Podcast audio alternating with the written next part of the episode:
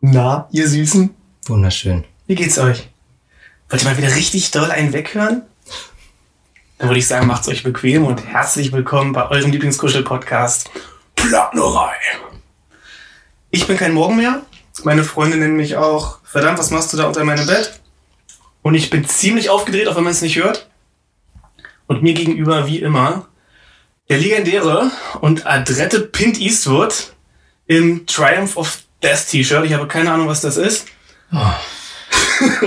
Pint, Ja, du geisteskranker Gurkenkönig, wie geht's dir? hm. ich orge mir hier gerade das erste Horn Met rein. Also langsam komme ich in Stimmung, langsam wird mir warm. Ansonsten ja, alles unverändert, ne? Immer noch sexy, Ja, kann ich bestätigen. äh, gesund zum Glück. Und äh, ja, ungewaschen heute. Das ist okay. Ne? Du? Hast du heute geduscht? Ich habe heute geduscht. Ich versuche jeden Tag zu duschen. Ah, krass. Leben am Limit, meine Freunde. Ja.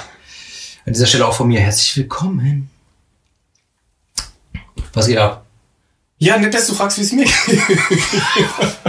Danke, mir geht's auch gut. Nein, alles gut. Ich bin heiß. Ich bin richtig heiß. Ich hab Bock. Warum bist du heiß? Warum hast du Bock? Das ist der Höhepunkt meiner Woche. Ja? Ich habe richtig Lust drauf. Ich habe Lust auf das Album. Ich habe Lust aufs Gequatsche. Und ähm, ja, Um welches Album geht's denn? gleich. Ich wollte erstmal noch eine Frage stellen. Ich immer, Bin so aufgeregt. ja, neulich, neulich noch mal eine Folge von uns angehört. Und ich war gleich, gleich Action, gleich hier Hassel. Ich wollte dich erstmal fragen, bist du ein euphorischer Mensch? Bist du jemand, der, der sich euphorisieren kann, der sich für was begeistern kann? Selten. das ist wunderbar, ihr guckt mich hier todesernst gerade an. Ihr könnt es leider nicht sehen. Ja, was soll ich sagen, ne? Also manchmal auf so einem Konzert, da gehen schon die Pferde mit mir durch. Mhm. Im Bett auch. Aber ansonsten eigentlich nicht. Okay. Nee, weil ich total. Echt? Also, wenn es wirklich etwas ist, was mich dann trifft, was mich bewegt, irgendwie reizt, dann kann es mich total euphorisieren. Also Konzerte, aber eben auch irgendwelche Themen oder, oder, oder, ja, manchmal auch Menschen, Songs, also alles Mögliche. Serienkiller-Dokus. Das ist das Einzige, was mir noch einfällt. So True Crime-Dokus. So, da, das, da bin ich wirklich dann, da suchte ich die auch weg. Weil ich dann, ja, ich dann, dann will ich alles wissen, alles sehen. Ja, das ist Ja. super. Aber ansonsten, nee. Also ich bin nicht so leicht zu begeistern für irgendwas.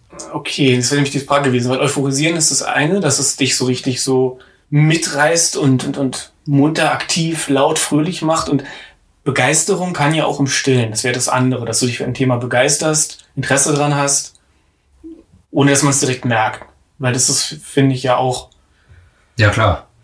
das hast du aber schon. Ja, das habe ich schon. Zum Beispiel so ein Musikpodcast. Das ist äh, erste Sahne. Okay. Das, äh, da habe ich schon lange von geträumt. In Ordnung. Gut. So, Ja, dann sprechen wir jetzt hier mal über das Thema. Was hast du dir angehört? ich habe mir ein Album angehört, das du mir aufge äh, vorgeschlagen hast. Und zwar die Apostasy von Behemoth. Ähm, ja, was willst du wissen? Behemoth. Wie Sprichst du es sage. Deutsch aus? Ich sprich's Deutsch aus. Das ist, das, das, das, ich, äh, das begegnet mir immer öfter, dass Leute dann die Band, Bandnamen einfach so aussprechen. Es hat folgende Bewandtnis. Behemoth kommt ja aus der Bibel, das große Land hier, äh, im Gegensatz zu Leviathan, Der im Wasser ist? genau. Und gibt es im Hebräischen ein TH? Nein. Soweit ich weiß nicht, oder? Entsprechend würde ich es einfach deutsch aussprechen. Das gleiche, ich habe schon mal gesagt, die Band Danzig. Hm. Da, da, da sage ich aber auch Danzig. Weil Danzig klingt irgendwie so. Es passt, es klingt Nee, ne? nach, nach Dance, nach Tanzen, Englisch und äh, deswegen. Also Behemoth. Ein Bekannter von mir sagt auch immer Watain Nein. anstatt Watain. Ja. Äh, und dann, dann natürlich ein klassisches Beispiel des Burzum. Ja, Ne? Burzum sage ich auch Burzum. Ja, heißt ja auch Burzum. Auch wenn sie in Norwegen Burzum sagen. Burzum. Also wird es ausgesprochen oder wie? Wenn du Norweger bist, ja. Ah, okay. Nee, Burzum. Und der Rest der Welt sagt Burzum. ja. Aber in Deutschland, also, also ich, das spreche ich halt auch so aus, wie ich es lese, Burzum. Fertig. Hier um darum, heute geht es um Behemoth und äh, die Apostasy. Ah, Ja, Was ist denn eine Apostasie? der Glaubensabfall. Kann man das falsch verstehen. Also, Also der, das Abfallen vom Glauben, ah, okay.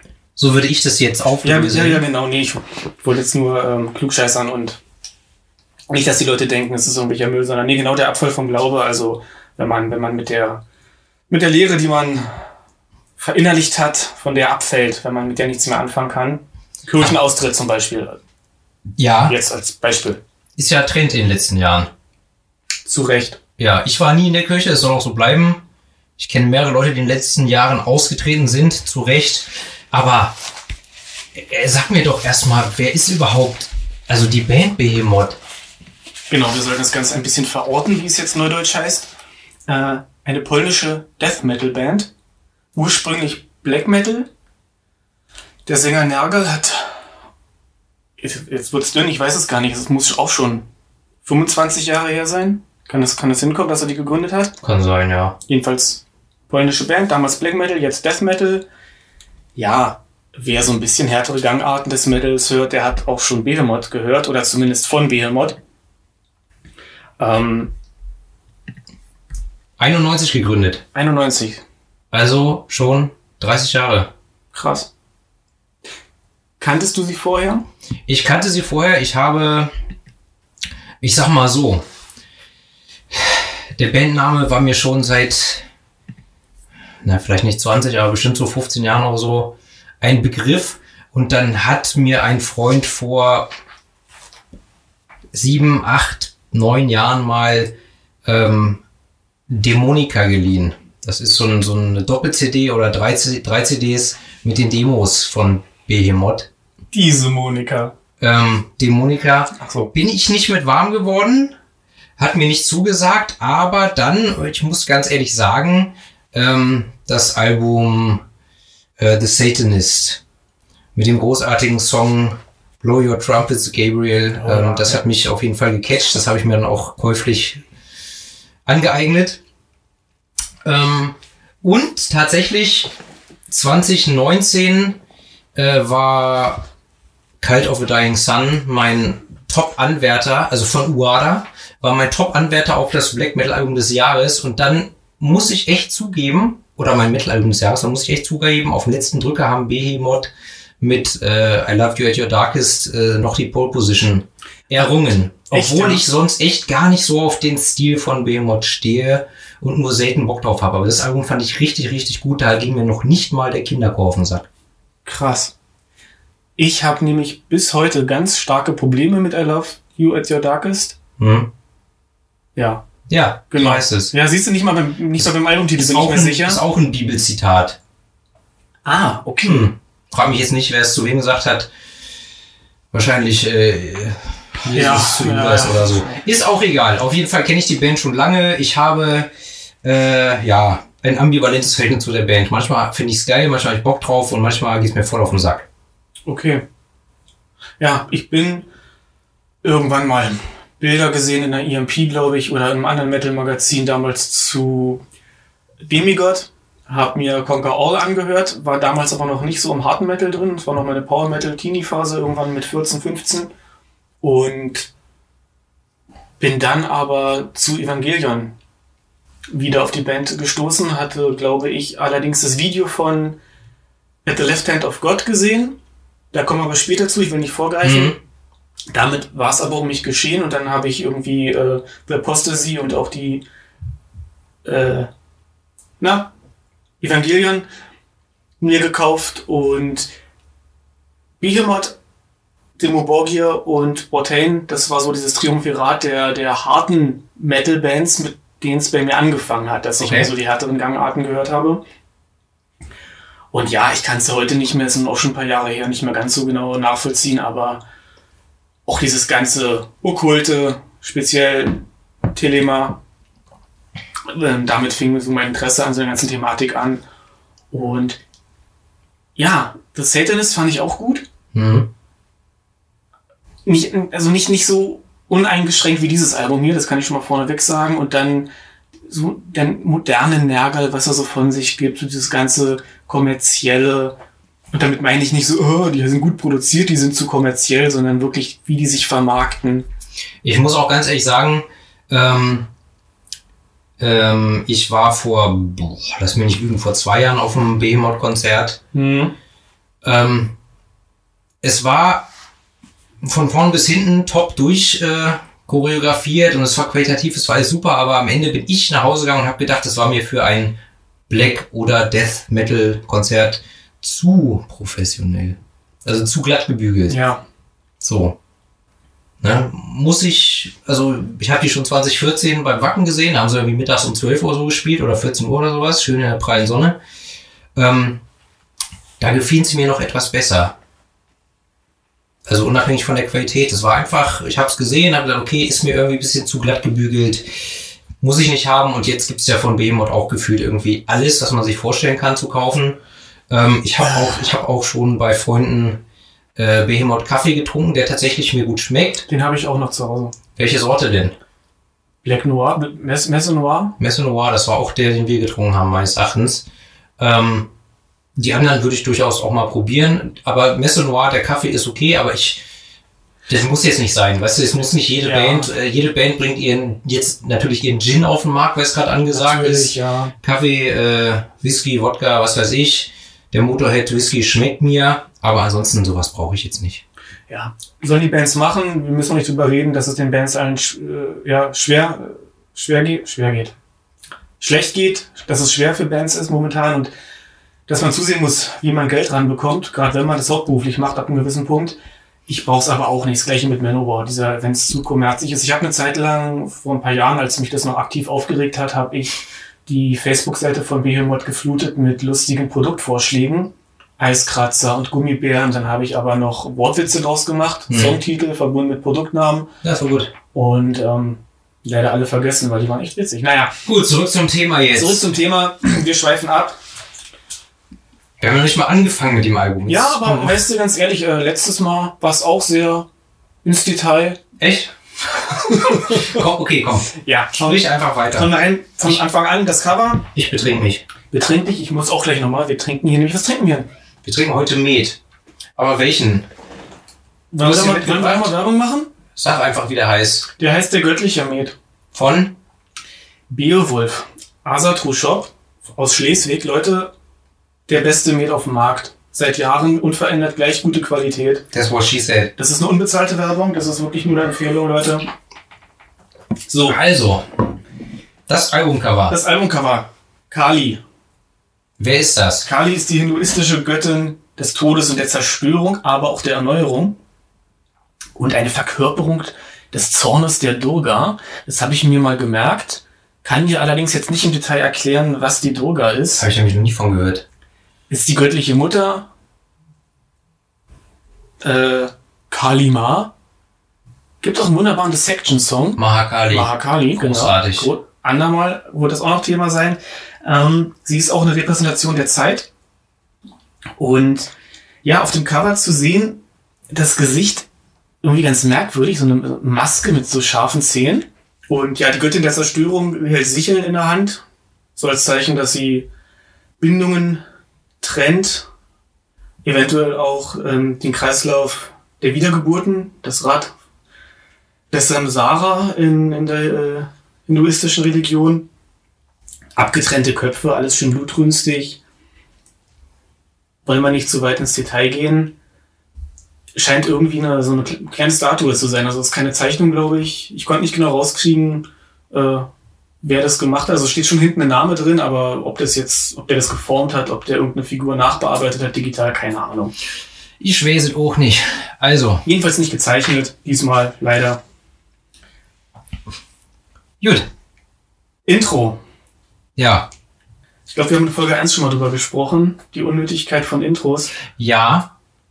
Es kommt echt drauf an, ne? Es gibt gute Intros, aber oft sind sie überflüssig und ähm, ja.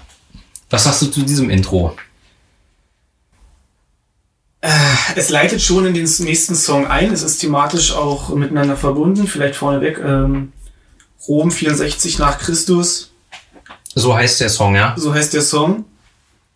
Ja, Leute, ihr müsst euch äh, nebenher dann auch mal einfach das Album greifen oder den Wikipedia-Artikel. Ähm, da war der große Brand Roms unter, unter Kaiser Nero. Warum hat's da gebrannt? Musst du mir jetzt so eine peinliche Nachfrage stellen? Das muss ich, keine Ahnung, guck mal nach. Er hat Feuer gelegt, so ist die Überlieferung und er hat den Christen in die, in die äh, Schuhe geschoben, aber ich bin mir sicher, dass das so nicht ganz der Wahrheit Ja, ich glaube, es ist, es ist, es ist äh, nicht ganz, es ist nicht ganz geklärt. Aber ja, man, man, man munkelt, dass ähm, ähm, oder, oder sagen wir so, Nero hat äh, das Gerücht gestreut, dass es die Christen waren, damit er ein Argument hat, die Christen zu verfolgen. Okay. Punkt. Ja. So, und das leitet äh, quasi direkt ein in Track Number Two. Genau, Slaying the Prophets of Isa. Isa ist der, ähm, Arabische. ach genau, arabische Name für Jesus. Genau. Ja, also das Intro leitet direkt in den, in den Song ein mit, mit Trommeln und, und dann Schlagzeug und diesem Frauengesang. Und das ist schon ganz nett irgendwie, aber es hätte auch ein Teil von dem Song sein können. Ich weiß nicht, warum das jetzt extra ein Solo sein, äh, ein Intro sein muss. Mhm. Ja, ist halt so, es geht zum Glück nicht zu lang. Von daher finde ich es jetzt nicht sonderlich störend, aber Nee. man braucht es eigentlich nicht, finde ich. Jedenfalls nicht als separaten Track, ne? Nee. Also Slaying the Prophets of Isa, da geht es letztendlich um das Abschlachten der Anhänger von Jesus. Exakt, würde ich auch so sehen, ja. Ne? Mit wahrscheinlich dem Ziel, das Christentum insgesamt auszulöschen. Es ist so ein typischer Behemoth-Song. Die Lyrics, im, das ganze Album, die Lyrics im ganzen Album sind sehr verkopft. Ja, also mir ist es auch ehrlich gesagt irgendwann einfach zu anstrengend gewesen. Also ich habe textlich oder musikalisch? sowohl als auch. Also ich weiß, dass Nergal sowieso zu solchen Texten neigt. Mhm. Wo man denkt so, boah, Alter, jetzt muss ich hier, muss ich jetzt, muss ich jetzt von 20 Dämonen und, und, und irgendwelchen Mythologiefiguren die Namen äh, nachschlagen und gucken und lesen, was für Eigenschaften die haben, so ist mir zu anstrengend. Ja. Aber ich muss auch sagen, das Album, das war einfach, das war mir zu viel Gedresche und dieses, dieses Growling, äh, also Die, er, die er, er, ist, er growlt auf dem Album wirklich sehr und das ist, ist einfach nicht so mein Ding. Die Stimme ist äh, im Verhältnis zu späteren Sachen noch sehr stark nachbearbeitet, das stimmt. Und es geht mir halt dann relativ schnell auf die Eier. Also, dass man sich ewig mit den Lyrics beschäftigen kann und die einen wirklich fordern, wenn man sie durchdringen will. Selbst wenn man sie auf einem Basislevel verstehen will, musst du dich damit auseinandersetzen. Gefällt mir. Machen wir es vielleicht erstmal musikalisch. Ich finde, der Anfang ist einfach unglaublich geil. Dieses, dieses Maschinengewehrartige Drumming. Genau daran hat mich das auch erinnert, ja, habe ich mir auch so aufgeschrieben. Das Fun Fact, Inferno, der Drummer, der nutzt ein aufs Drumset aufgepflanztes MG und ballert damit die Herrscher Gottes ab. So. Ich, also ich find's geil. Dieses Geknüppel, es ist, ich find's grandios. Ich mein, der Mann heißt Inferno, das, das sagt doch schon alles. Das, Ja, also ich, ich muss auch sagen, wie gesagt, so einfach nur gnadenloses Geknüppel, da stehe ich nicht unbedingt immer drauf und diese Art des Gesanges ist auch halt sehr, sehr, sehr, sehr selten mein Fall, aber hier passt es auf jeden Fall alles gut zusammen und äh, man, man ist halt, man ist halt gleich in der richtigen äh, Stimmung oder auf dem richtigen Film, der sich für mich durch das ganze Album durchzieht. So. Einfach äh, pure Verachtung. ja. Wie findest du es, so so ganz kurzes Vorab-Feedback, äh, Fazit, das Album gesamt so? Das Album insgesamt so, ähm, also als ich es die ersten vier, fünf Mal durchgehört habe, hatte ich danach auf jeden Fall eine miese Laune, weil ich einfach genervt war, weil es überhaupt, es hat mich einfach nur genervt. Ich fand es nur anstrengend. Wenn du dann auch noch versuchst, es bewusst anzuhören und auf Details zu achten und so weiter und dich mit dem Inhalt auseinanderzusetzen, ging mir nur auf die Nüsse. Ich habe das Album dann jetzt ungefähr, weiß ich nicht, zwei Wochen ähm, gar nicht mehr gehört und habe es mir heute Mittag noch mal noch mal reingezogen. Es wird es wird nie mein Lieblingsalbum. Ich werde es mir auch nicht zulegen. Ich wenn ich es in meinem Leben nie wieder höre, ist auch nicht schlimm. Aber es ging mir heute nicht so auf den Sack wie vorher. Also mit einem gewissen Abstand, wenn man jetzt dann noch mal äh, sich die Sachen an oder als ich mir jetzt noch mal die Sachen angehört habe, ohne mich drauf konzentrieren zu müssen, Mhm. dann war es okay. Aber trotzdem ist es ein Album gut, äh, ne? wenn ich es nie wieder höre, entgeht mir auch nichts. Finde ich interessant, weil klar, Watain ist nicht Behemoth, aber Double Bass Drumming, Stimmen, die jetzt kein Klagesang sind, sondern schon irgendwie schreiend, krächzig und so weiter. Das ist ja immer wieder in der Musik, die wir hören, dass das so krass bei dir. Ja, aber das ist wirklich ganz individuell unterschiedlich. Ja, ja klar, das ist ja wie mit, wie, wie mit Alkohol. Ne? Ein Wein schmeckt alles, schmeckt eben nicht alles gleich, äh, kleine Nuancen und so. Ja, oder ähm, Aber ähm, trotzdem finde ich es faszinierend. ähm, ähm, auch äh, Death Metal ist auch sowieso eigentlich gar nicht meins, ne? Aber die, die, die äh, drei Sulfur-Eon-Alben finde ich halt geil. Ja. Ähm, und ja, gut, ob man Behemoth jetzt, Behemoth jetzt als Black oder Death Metal einordnet, ist mir im Endeffekt Rille. Ich glaube, sie sind irgendwo dazwischen gelandet. Ähm, ja, kann ich halt auch manchmal drauf und manchmal gar nicht. Aber es, es, es, ist, es ist ein in sich stimmiges Album. Es passt alles zusammen. Okay. Aber ist meine Tasse Kaffee ist es nicht. Dann ist das so. Vielleicht noch eine Sache, korrigiere mich, wenn ich falsch bin, aber gerade Death Metal finde ich immer so ganz schwer. Das ist ein sehr weitläufiger Begriff. Ich, ich finde, ich kann unter Black Metal eher was vorstellen als unter Death Metal. Die, die, die Spielarten im Death Metal sind, finde ich, weitläufiger als im Black Metal. Du hast viele Bands, wo man sagt, ja, das ist irgendwie Death Metal, die sich aber total unterscheiden. Meine Amon Amas sind ja wohl auch die früheren Sachen Death Metal. Keine Ahnung, höre ich nicht, weiß ich nicht. Oh, haben wir auch noch mal irgendwann vor. Okay, wäre jetzt ein Beispiel gewesen. Ich habe Amon Amarth 2014 äh, beim Wacken durch Zufall eine halbe Stunde gesehen, habe gedacht, okay, nicht meins. In Ordnung. Ich habe gedacht, so thematisch und so das ganze Wikinger-Ding und so ist ja interessant, aber wie sie es umsetzen, ist halt nicht mein Ding. Ja, ich hatte vor auf meiner Liste für das, was wir hier besprechen, also was ich mit dir mal besprechen möchte, stehen die auch mit Ja, drauf. Kommt komm, vielleicht dann, ja, dann machen wir. Das ist ja egal. Also wir haben ja jetzt auch hier dieses Album Ja. von Behemoth, äh, ist nicht meine Schublade, aber wir besprechen das jetzt trotzdem. Komm, Okay. weiter.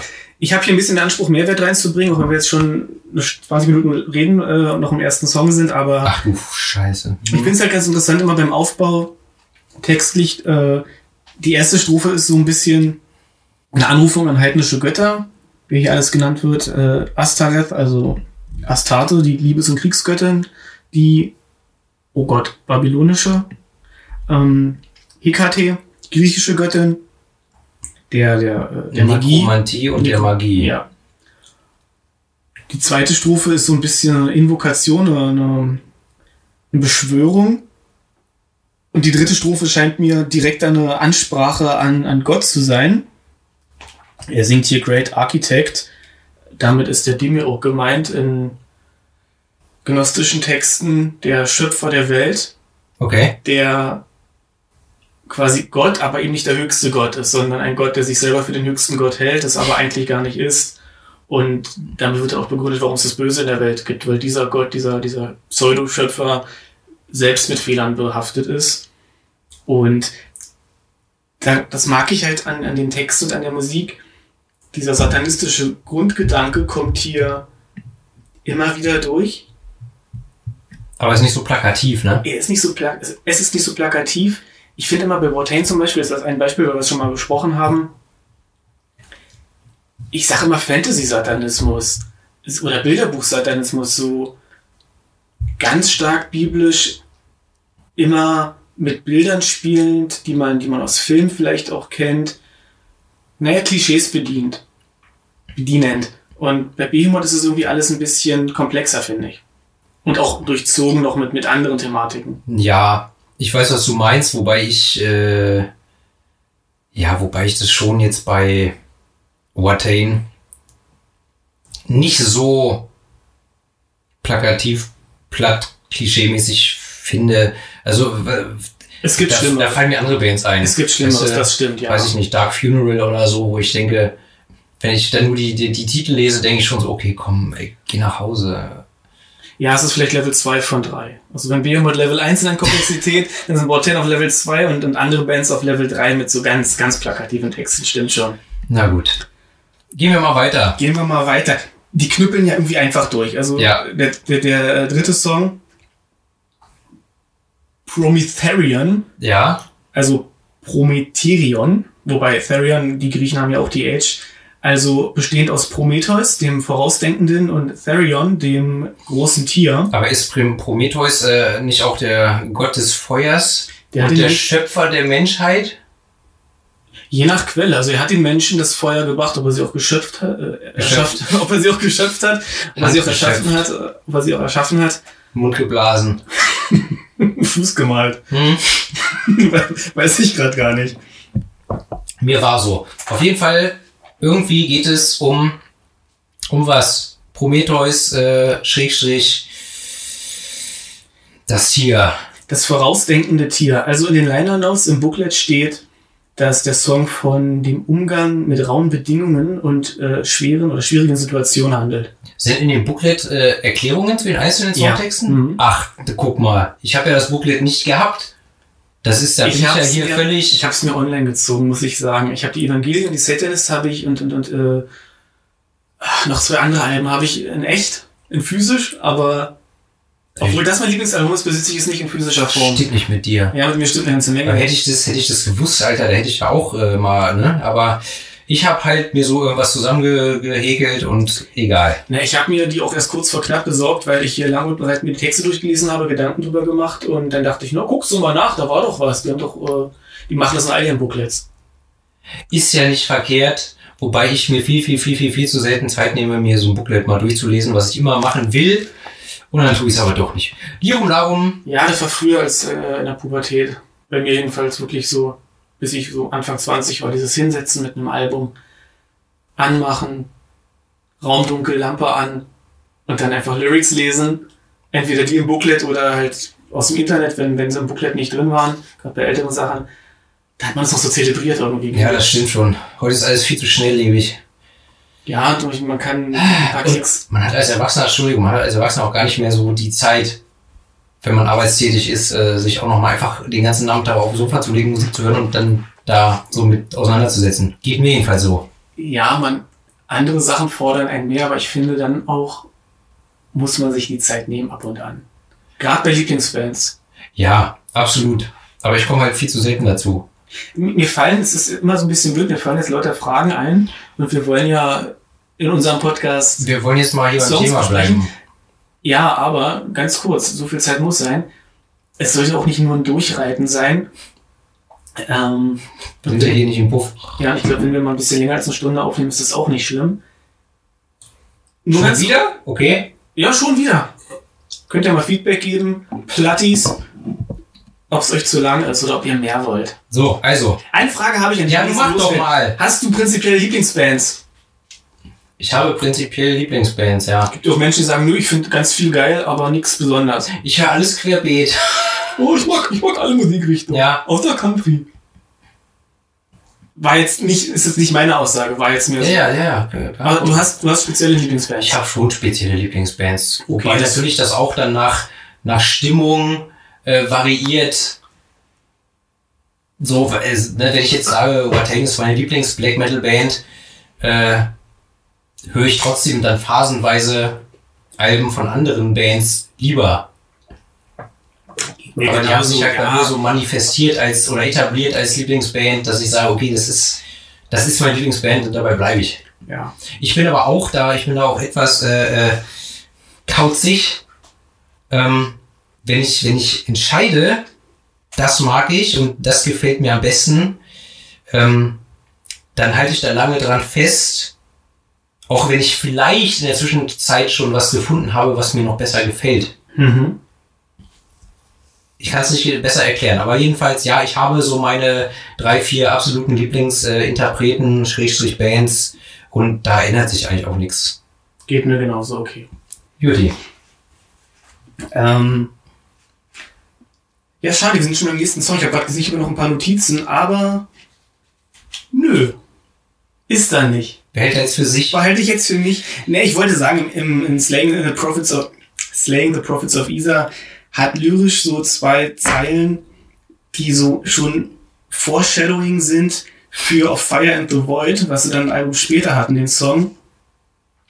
Hier stehen zwei Zeilen, Fill my veins with liquid iron und dann äh, zwei Zeilen später, that I may shake the fragile earth und ihr könnt ja mal die Texte vergleichen und euch selber so ein bisschen das angucken und vergleichen. Ich finde einfach immer so schön zu sehen, wie ähnliche Gedanken anders formuliert werden, wie die mal wo auftauchen, später wieder aufgegriffen und fortgeführt werden. Ich mag es, wie ich schon gesagt habe, einfach, dass lyrisch inhaltlich da eine Menge passiert einfach bei Behemoth. Äh, die, bis auf zwei Texte sind alle von Nergal und zwei äh, Songs hat er, also Songtexte hat er in Zusammenarbeit mit Muss ich umblättern. Christoph, Christoph Azarewitsch geschrieben. Ein Kumpel von ihm, der ein okkulter Autor ist und ich glaube auch Buchübersetzer. Mhm. Der steckt da, glaube ich, noch tiefer in dieser ganzen Okkultismus-Materie drin. At the Left Hand of God hat er mitgeschrieben und Arcana Heretica. Die beiden Songs auf dem Album kommen wir gleich noch zu. Wollte sagen, kommt ja als nächstes Genau. At the Left Hand of God. Wir waren bei Prometherian und ja, wie gesagt, Liner Notes, wir haben darüber gesprochen, Umgang mit harschen Bedingungen.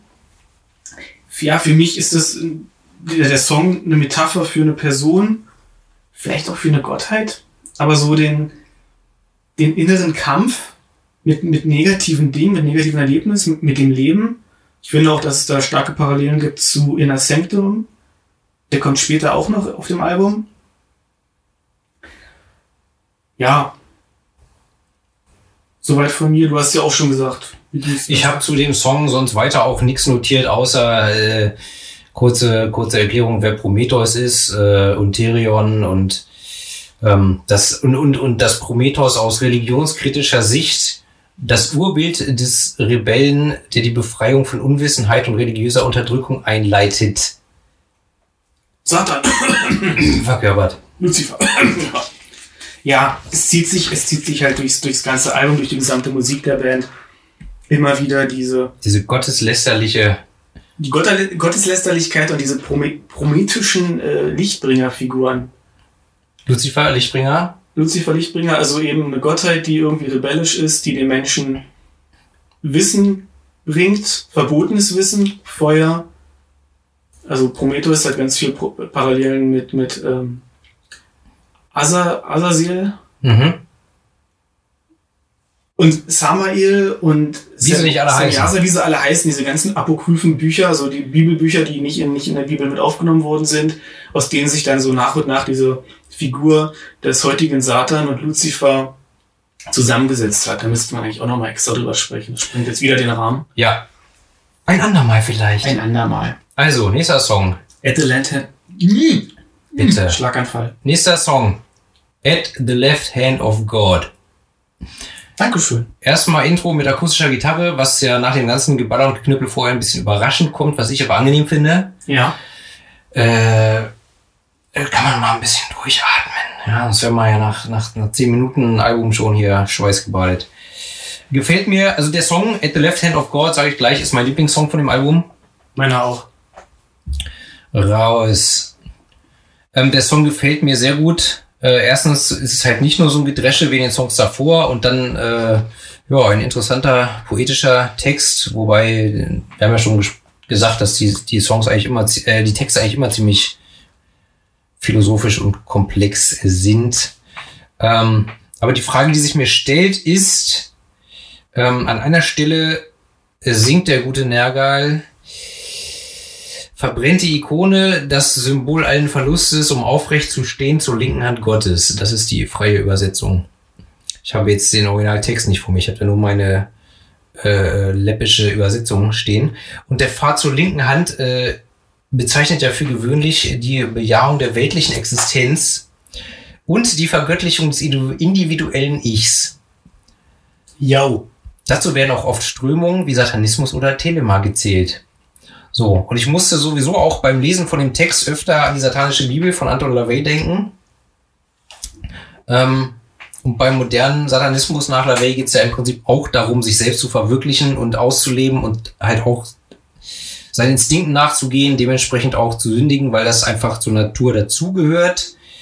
Ähm, ja, aber wo, wo, wo positioniert sich jetzt hier äh, der gute Sangesknecht?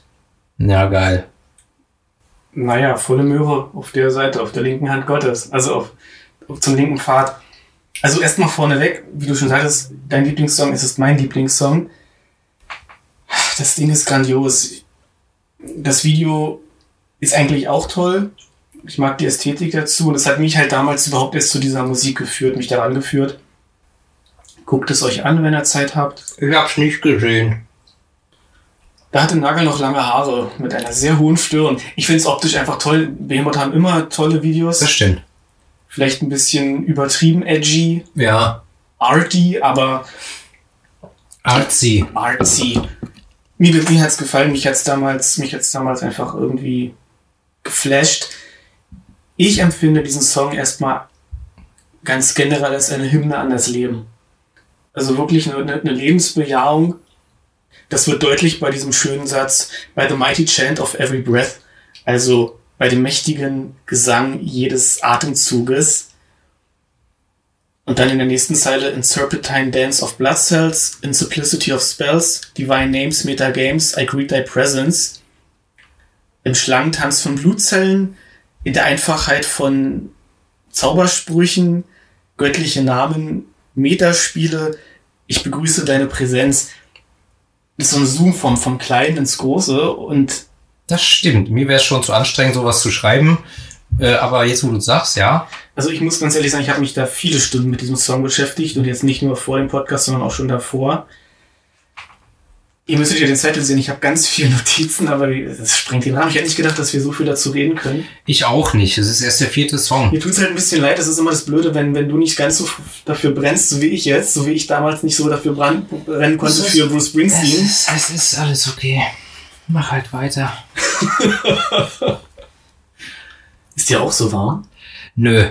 Okay. Es ist alles gut. Ich habe hier, ich habe hier, das könnt ihr nicht sehen, Plattis, das Kali-Yantra aufgehangen, das äh, die piktografische Repräsentation von Kali, um dem ganzen Raum hier ein bisschen Energie zu geben. Ich glaube, äh, Heizung brauchen wir ja nicht mehr. Aber ich finde schön, dass du äh, äh, sagst, es ist eine Hymne ans Leben oder so. Wir sprechen hier immer noch von Death Metal, ja? Wir sprechen von Death Metal und das, ja genau, das muss man eigentlich auch dazu sagen. Es ist eben nicht dieses total lebensverneinende, nihilistische, alles doof, alles scheiße, Krieg, alle Menschen müssen sterben. Was ich ja immer so geil finde am Black Metal, aber okay. Ja, und ich, das ist halt auch der telemitische, also Telema oder Thelema ist ja griechisch, TH, griechisch für Wille. Das ist diese neureligio neureligiöse Philosophie und magische Religion, wenn man so möchte, von Alistair Crowley, die eine Menge kluge und tolle Gedanken hat. Alistair Crowley als Person ist ein Thema für sich Ja. seine Lehre, seine Gedanken, die ja nicht alle nur seine waren. Da gab es ja Jahrhunderte von westlicher Esoterik und auch östlicher Esoterik davor, die er nur wiederverwendet und erweitert hat. Also in erster, Linie, in erster Linie war er ja ein Bergsteiger, der so, der so im Eigenverlag seine diversen Bücher da geschrieben hat und und viel gekokst hat. so. Und Heroin und alles. Ah, ein Lebemann. Genau. Aber der telemitische Grundgedanke ist lebensbejahend. Und das kommt in diesem Song, in der, in der Musik, in der Geisteshaltung von Nergal und von Behemoth absolut durch. So. Gut. Deshalb äh, kommen wir mit diesem schönen, positiv beschwingten Mindset auch gleich zum nächsten Song, der da heißt Kriegsphilosophie. wie, wie er mich hier wie so ein Hund durchs Dorf prügelt. Ey, ich habe hier ein Viertel von dem, was ich aufgeschrieben habe, an den Mann gebracht. Oh, Jesus Christus. Also ich kann mal eins sagen, falls, falls sich das hier irgendjemand jemals anhört und mich im richtigen Moment irgendwo live auf ein Bier einladen möchte und sich mit mir über diesen Song unterhalten möchte. Du kannst auch weiter über den Song reden.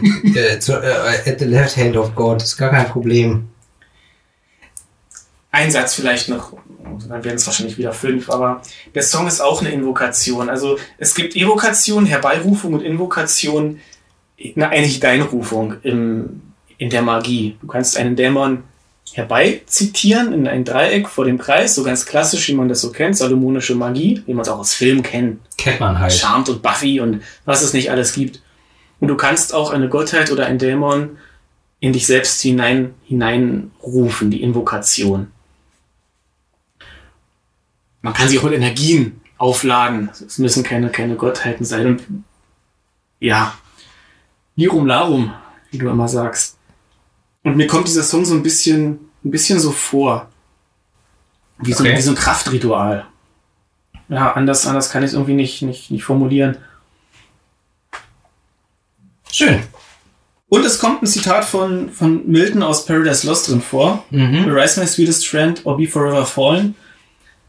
Und Miltons Paradise Lost war ja damals das Drama, das Epos, wo Satan entgegen seiner Intention eigentlich, also der Intention von John Milton, so ein bisschen als, als der eigentliche Held äh, aufgetreten ist. Und es war, wenn nicht, also wahrscheinlich das erste Werk, wo, wo der Teufel so eine wichtige Rolle gespielt hat.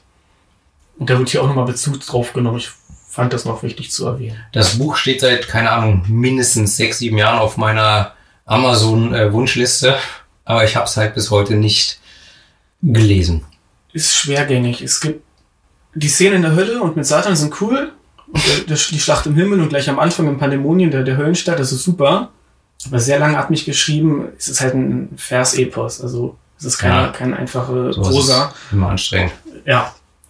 Aber wenn man sich die Mühe macht, das lohnt sich. Ist eben auch Weltliteratur.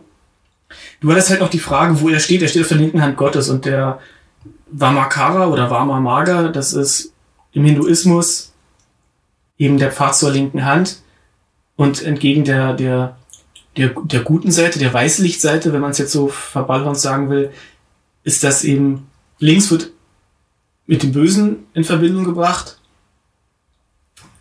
Die, oh Gott, ich habe vergessen, wie die heißen. Es gibt, eine, es gibt eine, eine, Sekte, die das so betreibt.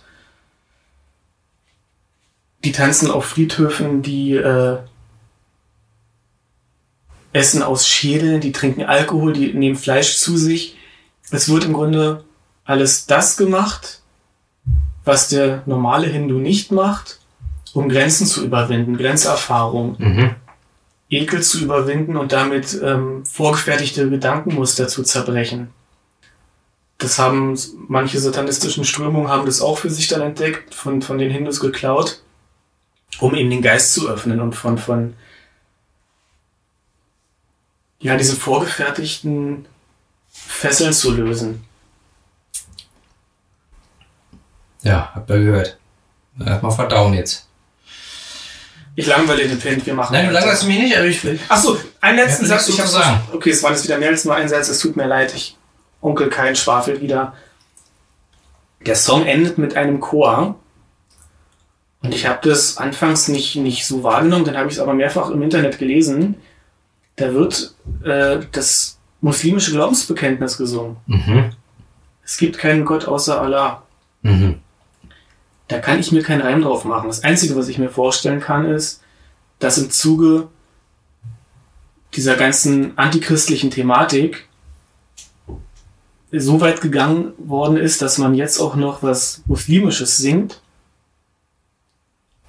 Ich weiß es nicht. Ich habe keine Ahnung. Ich würde ich würd Nagal furchtbar gern fragen, warum. Vielleicht weiß es jemand von euch da draußen. Würde mich mal Sonst- interessieren. Sonst schreib ihm doch mal über Instagram.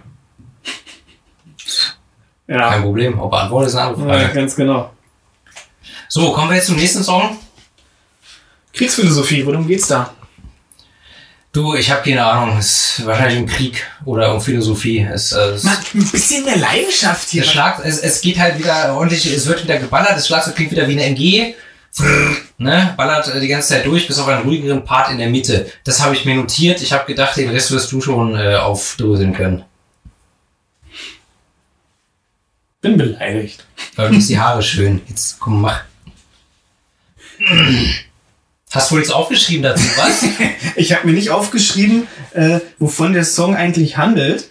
Und ehrlich, das ist jetzt gerade wirklich komisch, weil ich. Ich weiß, wie der klingt, aber Fakt ist, da sind so ein paar Zeilen drin, wo es um Venus geht und dass er in ihrer Göttlichkeit baden möchte und in der Wärme ihrer, ihrer schönen Strahlen, ihrer Also eigentlich geht's um Sex, meinst du?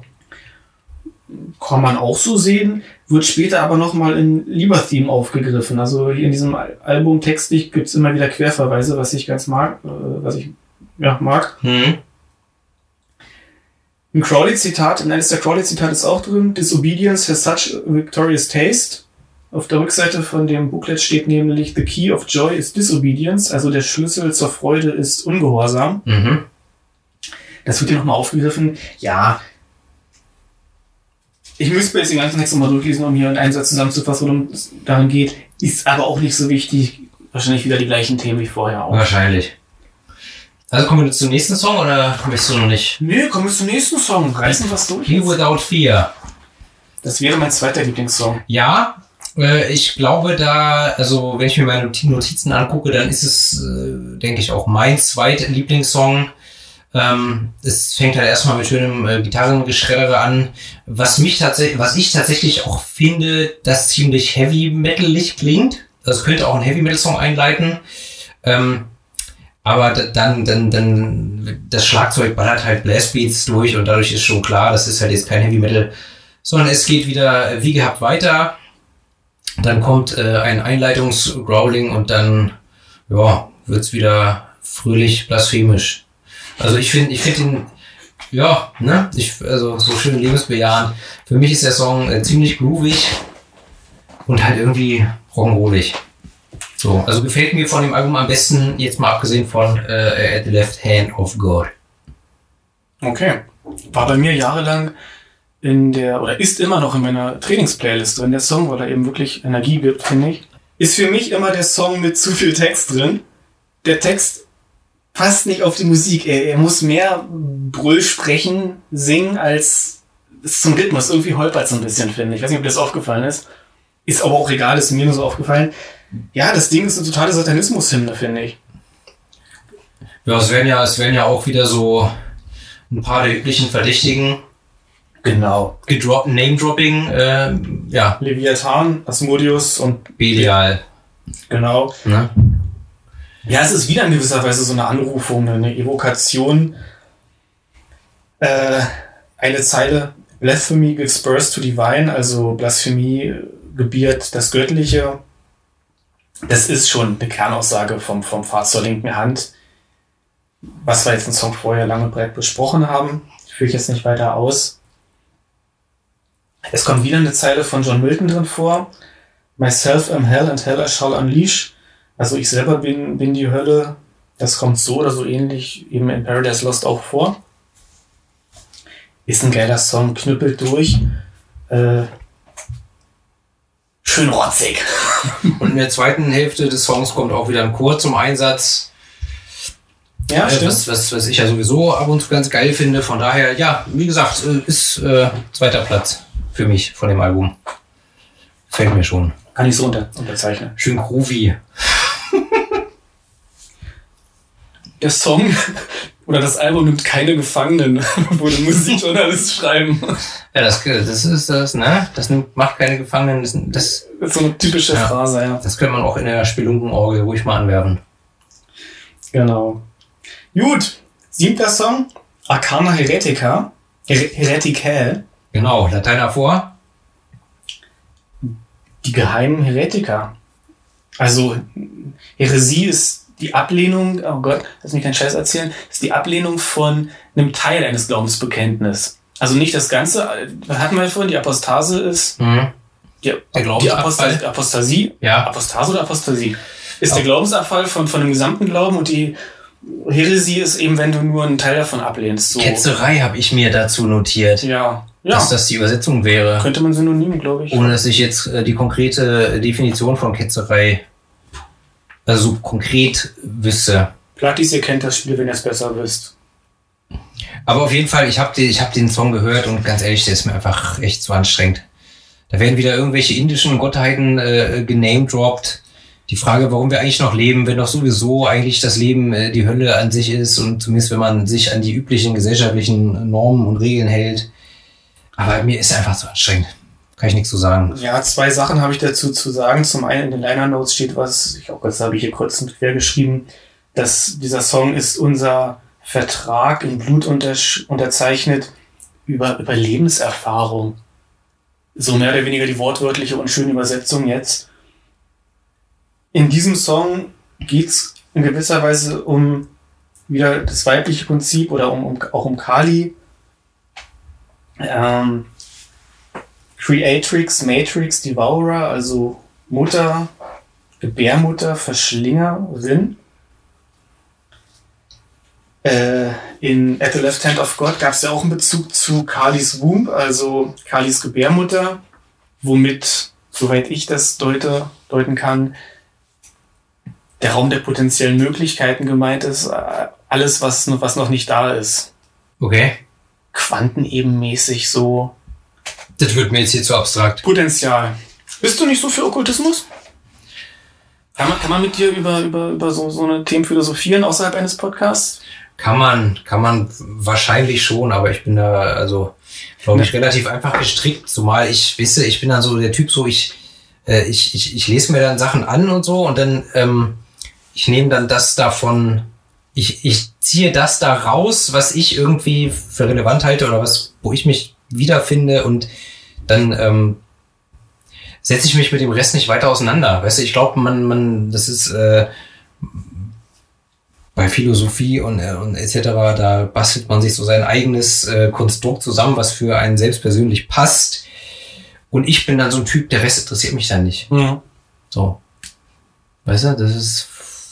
Ich könnte jetzt, wie oft, wie oft haben mich schon Leute äh, gefragt, was ist Satanismus oder was ist für mich Satanismus? Äh, und dann sage ich so ganz ehrlich, das ist viel zu komplex, um dir das zu erklären. Also selbst, selbst wenn ich es wollte, also wenn, wenn, selbst wenn ich meine Philosophie oder so erklären wollte, das könnte ich gar nicht so. Es ist einfach, glaube ich, einfach so eine Selbstwahrnehmung und so ein Empfinden, was man hat. Das kannst du einem anderen Menschen nicht erklären. Oder ja, ja, und, und, und wenn überhaupt. Oder sehr, sehr, sehr, sehr schlecht. Ja, fragmentarisch. Genau so. Und mit viel Zeit, mit viel Zeit. Aber seien wir ehrlich, wie viele Menschen lässt man so nah ran, dass man ihn so sehr sein, sein, naja, ich nenne es jetzt mal sein Glauben, seine Philosophie, wir alle glauben an irgendetwas. Auch wenn wir es nicht bewusst, also, aber du hast bestimmte Vorstellungen davon, wie das Universum äh, funktioniert, wie die Existenz funktioniert und das muss man, also wenn man es überhaupt selber durchdringt und sich selber damit auseinandersetzt und sich damit beschäftigt, woran glaube ich eigentlich, das dann nochmal jemandem zu erklären, wie du ja, schon sagst, komm. das ist schwierig. Vergiss es. Okay. Das ist eine Totgeburt. so, Heil Satan, weiter. Heil Satan. Lieber Theme. Ja. Ähm, ich vermute ein Wortspiel. Lieber ist Latein für Buch und Theme ist das Thema. Und ein, oh Gott, lieber, ein Libertin, französisch, ist ein Freigeist. Mhm. Ich kann mir vorstellen, dass das irgendwie miteinander zusammenhängt. Werden wir nie erfahren. Ich, Entschuldigung, ja. Ich wollte nur sagen, die Liner Notes geben keinen Hinweis, wovon der Song handelt. Da steht nur wirklich eine Kopie von der damaligen Wikipedia-Seite über automatisches Schreiben.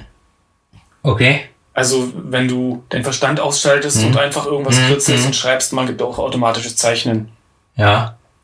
Und vielleicht ist in diesem Zustand dieser Songtext entstanden.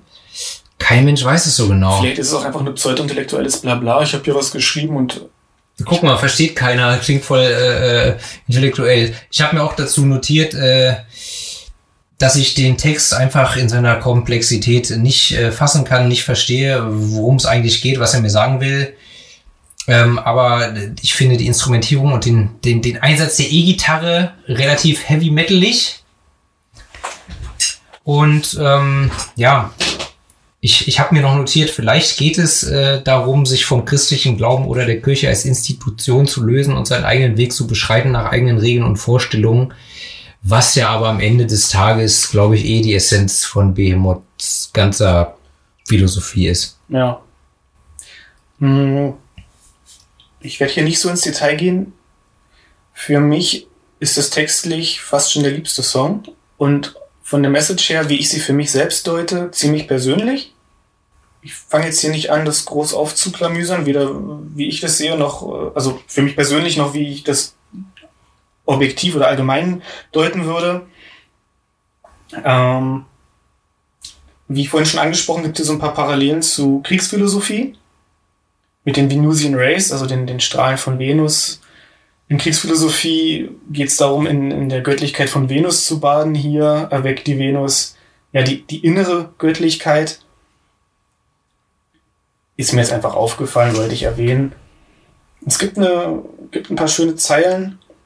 It's so little that I ask, the brightest of the days, the darkest of nights. Es ist so wenig, wonach ich frage, die hellsten Tage und die dunkelsten Nächte. Und ich sehe das so als das Verlangen nach, nach allem. Es ist hellste Tage, dunkelste Nächte. Er will alles. Und dieser, dieser ganze Song ist auch wieder sehr lebensbejahend, wie ich finde. Auch wenn er in irgendwelchen negativen Situation, einer schlechten Situation drin ist, in Church of Pain und äh, in my Church of Hope und äh, ja, wenn, wenn Zweifel da sind, Pipapo, ich habe gesagt, ich wollte nicht so, äh, so weit drauf eingehen. Auch musikalisch finde ich ihn schön. Am Ende hast du diesen, diesen Break, wo dann in den letzten zwei Strophen nochmal sich der Rhythmus verändert. Hat mir sehr gut gefallen. Okay. An diese Details erinnere ich mich gerade nicht. Ich habe mir halt aufgeschrieben, dass ich einfach den, äh, ja, von der Instrumentierung her cool finde, textlich äh, da nicht, da beiße ich auf Granit. Gut, Inner Sanctum, Ja, neunt- der neunte Song. ja.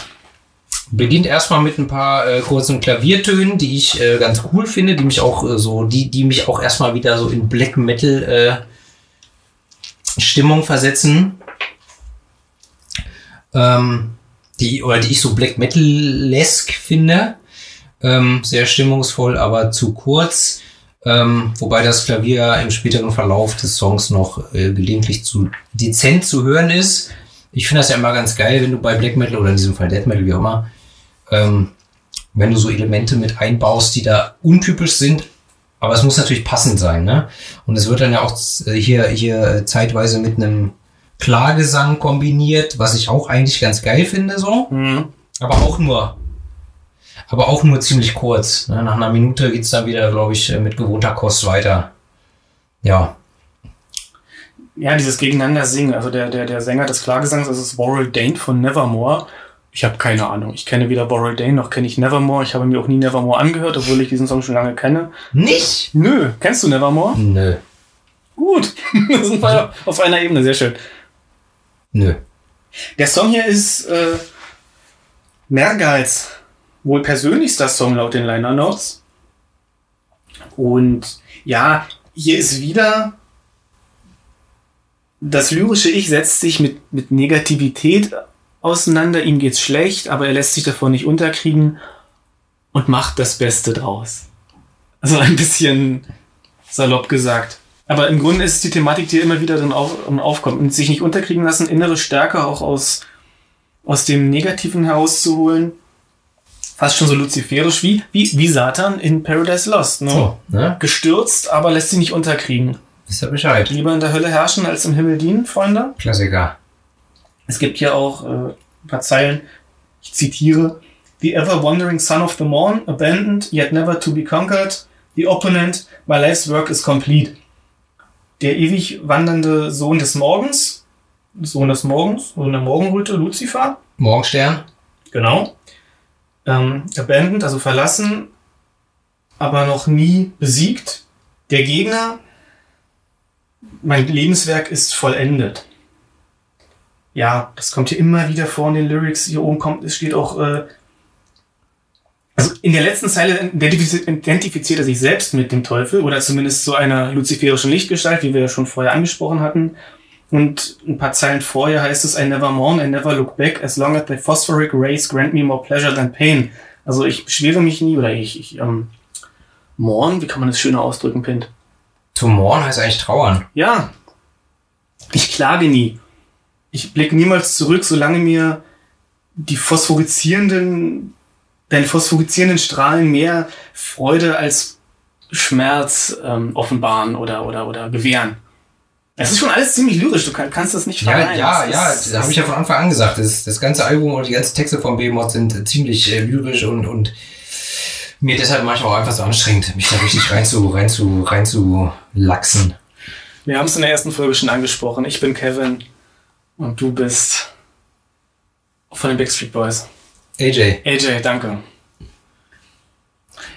ja, kommt Kind- zum nächsten Song oder? Kinder, Kinder, machen wir weiter. Pazuzu! Ich war gespannt, wie du es aussprichst, ob du Pazuzu sagst oder Pazuzu. Ich sag hier nur Anu Kunuk Nerga, Anu Kusum Pazuzu. Ultu Ula, Bedlitum, Ja, wo sind meine mesopotamischen Homies. Homies. Ja, also äh, ich habe, also Pazuzu ist in der mesopotamischen Religion ein Winddämon und so wie ich das verstanden habe, auch der König der Dämonen. Und ich muss zugeben, dass ich den Song so ätzend finde, dass ich ihn nicht zu Ende gehört habe. Da wäre mir jetzt fast das Bier aus dem Mund. Ich hab, trinke nebenbei noch alkoholfreies Bier. Für einen klaren Kopf wäre mir fast aus dem Mundwinkeln. Was? Der Song geht mir dermaßen auf den Sack. Mehr als alle anderen auf dem Album. Das Drumming am Anfang ist so geil. Ja, aber trotzdem. ich finde, dieser Song hat starke Parallelen zu unserem ebenfalls zeitweise Hass-Song und ähm, Watain. Oh, ich hänge. Wieso sagst du denn jetzt unser Hasssong? Ich habe keinen Hasssong bei Watain. Du mochtest Outlaw genauso wenig, Na, teilweise. stimmungsabhängig. Stimmungsabhängig, ja, aber ich finde, dieses animalistische Intro von dem Song, das, da ähnelt, also ich finde da Ähnlichkeiten. Aber das Witzige ist ja, ich kann ja auch mit so Sachen wie Dungeon Synth und Dark Ambient und so nur sehr, sehr, sehr, sehr, sehr, sehr, sehr, sehr selten was anfangen. Okay, aber Aber ich habe, ich habe, aber ich habe äh, in den letzten äh, zwei Monaten diese Musikrichtung, Musikrichtungen für mich entdeckt als äh, wunderbare Einschlafmusik. Und äh, da habe ich tatsächlich auch ein paar Mal ein Album gehört. Ich weiß nicht mehr, äh, wie die Band oder der, der Interpret heißt, aber Mesopotamian Death Cult Oh. heißt das Album. Oder das, äh, Achso, das Album nicht die Musikrichtung. Nee, das Album. Das ist aber irgend, das ist äh, irgendwie Dungeons sind oder ja, irgendwie sowas. Ich hab's nicht mehr genau. Ich müsste es nochmal, ich müsste noch mal reinhören. Ihr könnt euch selber immer erkundigen. Spielt auch keine wirkliche Rolle. Ich finde den Song Pazuzu äh, absolut nervtötend äh, und da habe ich äh, geskippt. Okay, ich finde ihn geil. Mann, der oszilliert dir durch die Gehirnwindung. Der, das Drumming, naja, okay. Geschmack, Leute, Geschmack, so ist das. Deuten kann ich das Ganze nicht. Pint hat es schon erwähnt, wer Pazuzu, Pazuzu, wer das ist. Und der ganze andere Rest hier mit 107, das ist wohl angeblich die Nummer von, von Pazuzu laut Kenneth Grant, einem anderen Okkultisten.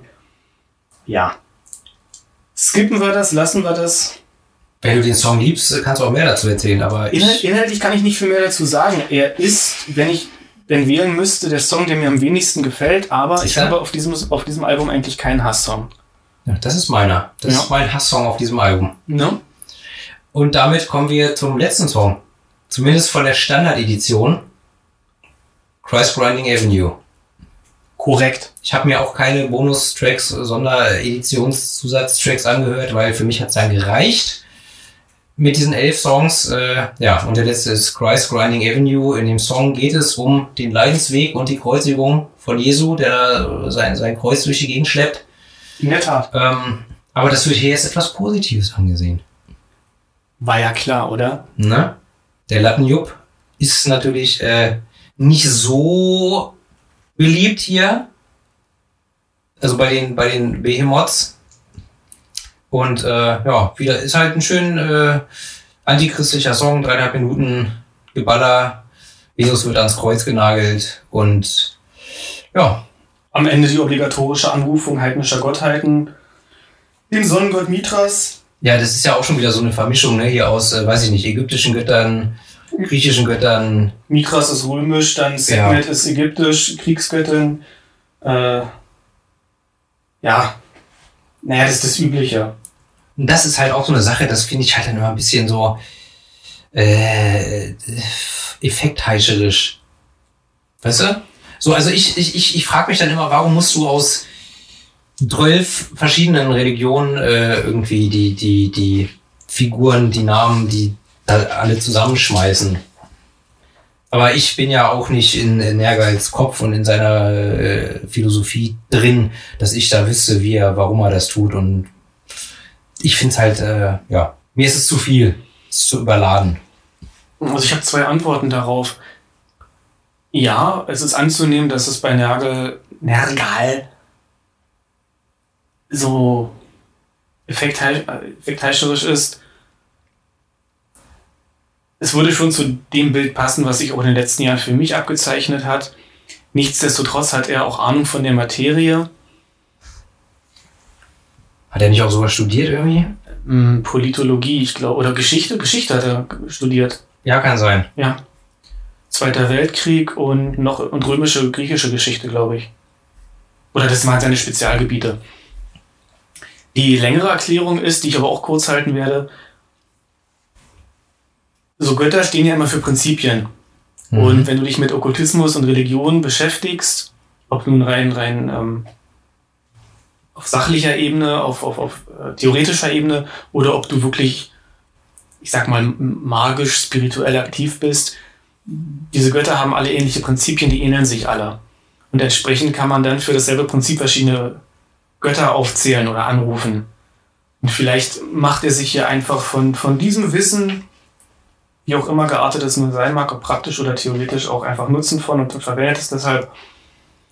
Oder ist es wirklich einfach nur, um Lyrics zu schreiben und das Ganze äh, aufzupumpen? Keine Ahnung. Was bei rauskommt, ist geil, finde ich.